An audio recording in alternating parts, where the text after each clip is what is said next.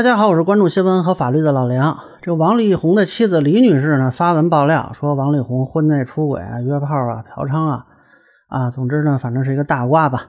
那么很多人也在讨论这个女性如何在婚姻中保护自己啊，我也来聊聊我的看法啊。希望感兴趣的朋友能给我点个赞，谢谢。呃，首先这个李女士的爆料我看了一下啊，主要是针对这个王力宏有出轨、约炮之类的行为。现在呢，很多人也在分析，但其实呢，这个事儿目前看都是单方说法，呃，目前还没有什么实锤晒出来啊，究竟怎么回事呢？还比较难以确定啊。但我觉得他应该是有实锤的啊，是吧？那么他离婚这个事儿呢，有几个问题呢不太清楚。第一呢，就是他们在哪儿申请离婚的？啊，之前结婚是在美国结的，但后来他们的生活好像是主要在中国台湾。呃，具体看是适用哪里的法律了。第二呢，就是他们的婚前协议是怎么签的？那按照李女士的说法呢，这个协议对她是不太有利。第三呢，就是共同财产目前是一个什么情况啊？有人是为了防止婚姻损失财产，所以会做一些规避的措施。那么这个李女士的表述看呢，可能在财产分配上她会比较吃亏啊。当然了，呃，如果李女士能证明对方有出轨之类的证据，那么。不管是在哪儿的法律都有机会获得一定的补偿啊，但关键是他手里有什么样的证据，还是那问题也没晒出来，对吧？呃，现在只能是存疑吧。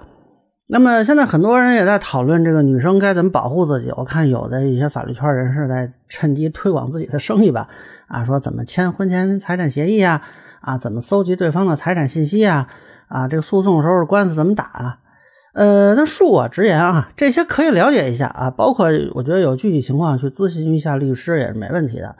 但是呢，这个这两口子的事儿呢，我觉得它根源问题在于双方财富地位差距过大。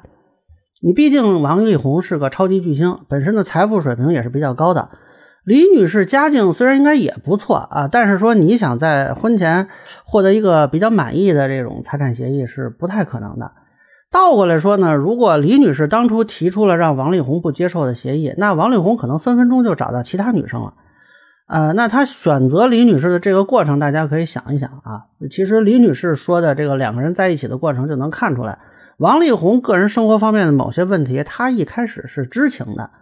那么他还是选择了在一起啊。这个事儿实际上是个双向选择的结果啊。所以我个人看法吧，就是。其实也不管男女啊，你是如果想保持自己在婚恋中的这种独立和尊严，恐怕首先就是要保障自己跟对方社会地位和财富资源大致平等。老话说这个门当户对啊，其实也不是没道理。两个人经济条件差距过大，尤其是这个差距是在婚前就有，那这个婚姻风险是比较大的。强势一方呢会有更多的选择，在缔结婚姻关系的过程中呢，也会倾向于设置有利自己的条件。那你就得考虑一下这里边的风险和你耐受风险的能力，要不你就赌对方人品让风险可控，要不你就想办法始终保持对对方的吸引力，要不你就时刻保持自己的社会价值来增加抗风险的能力。呃，这个时候说实在的，你指望有什么法律措施来阻止强势一方背叛婚姻，以及说保障弱势一方利益，不是说绝对不行啊，但恐怕一开始弱势一方就缺乏议价能力，包括后期的抗风险能力也弱的话。那你保护自己的能力就弱啊，什么婚前协议啊，什么法律规定啊，这个也都帮不上忙了啊。就具体到他这个案子呢，我觉得，呃，他想要获得这个相应的财产不是不行，但我觉得他难度会比较高。那么以上呢就是我对王力宏妻子爆料事件的一个分析，个人浅见难免说了，欢迎不同意见小伙伴在评论区和弹幕里给我留言。如果您觉得我说的还有点意思，您可以关注我的账号老梁不郁闷，我会继续分享更多关于新闻和法律的观点。谢谢大家。